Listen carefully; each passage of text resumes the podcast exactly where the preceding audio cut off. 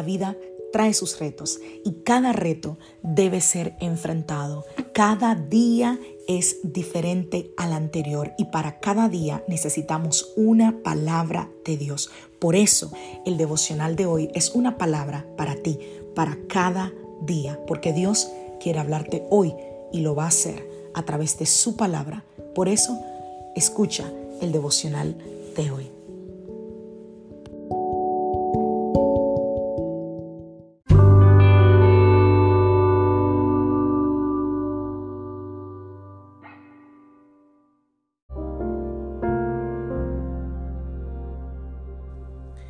Devocional del día de hoy. Fe, certeza y convicción. Vamos a la palabra del Señor, Hebreos capítulo 11, verso 1. La fe demuestra la realidad de lo que esperamos. Es la evidencia de las cosas que no podemos ver. Hebreos 11, 1 yo creo que es uno de los versículos que pues la mayoría de las personas cristianas se saben, ¿no? La fe es la certeza de lo que se espera, dice la famosa Reina Valera, y la convicción de lo que no se ve. Ahora, mira lo interesante que encontré y quiero leerte. Lo dice que la palabra certeza en griego es hipotasis y que significa lo que tiene fundamento, sustancia, ser real. Y que la palabra convicción en griegos es elechos y significa demostración, redarguir, una prueba, prueba.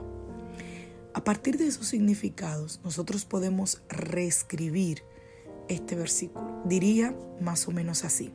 La fe es una sustancia real que tiene fundamento a respecto de lo que se espera y es la demostración o prueba de las cosas que nosotros aún no vemos.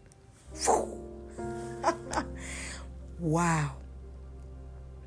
Es como si nosotros pudiéramos concluir aquí que la fe es un documento firmado por Dios y que en ese documento consta la descripción de toda nuestra herencia, de todo lo que nosotros tenemos, de todo lo que nosotros recibimos de Dios y en Dios.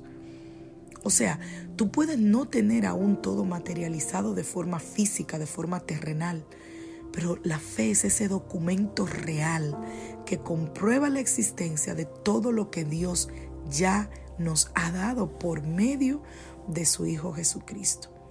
Por eso somos nosotros llamados a vivir por fe, creyendo siempre en las verdades que están allí en el Evangelio y no en las situaciones ni en las circunstancias que nosotros vivimos.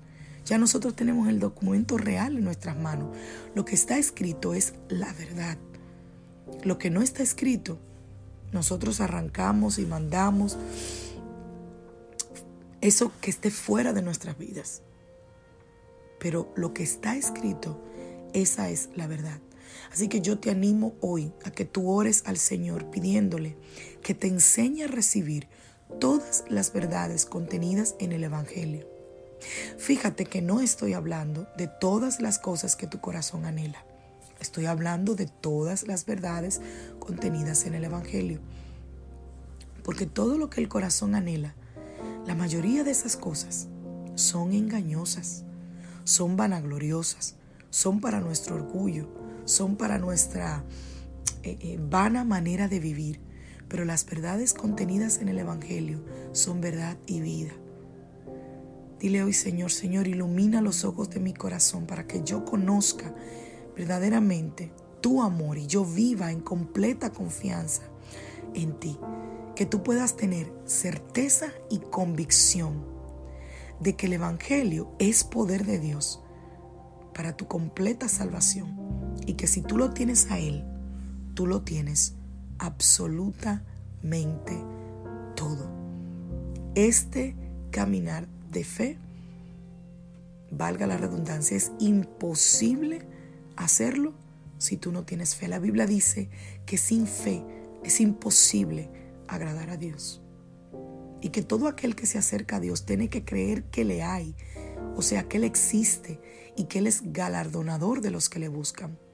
Así que tú necesitas tener fe para poderte acercar a Dios, para poder buscarlo, para poder amarlo, para poder entender las verdades del Evangelio, necesitas tener fe. A partir de hoy, quiero hablar durante unos días sobre la fe y ojalá y que esto anime tu corazón y avive tu fe. Que Dios te bendiga. Que Dios te guarde. Soy la pastora Licelos Rijo de la iglesia Casa de Su Presencia desde Greenville, Carolina del Sur. Te mando un gran abrazo, que el Señor te bendiga y te guarde y te dé un día de victoria.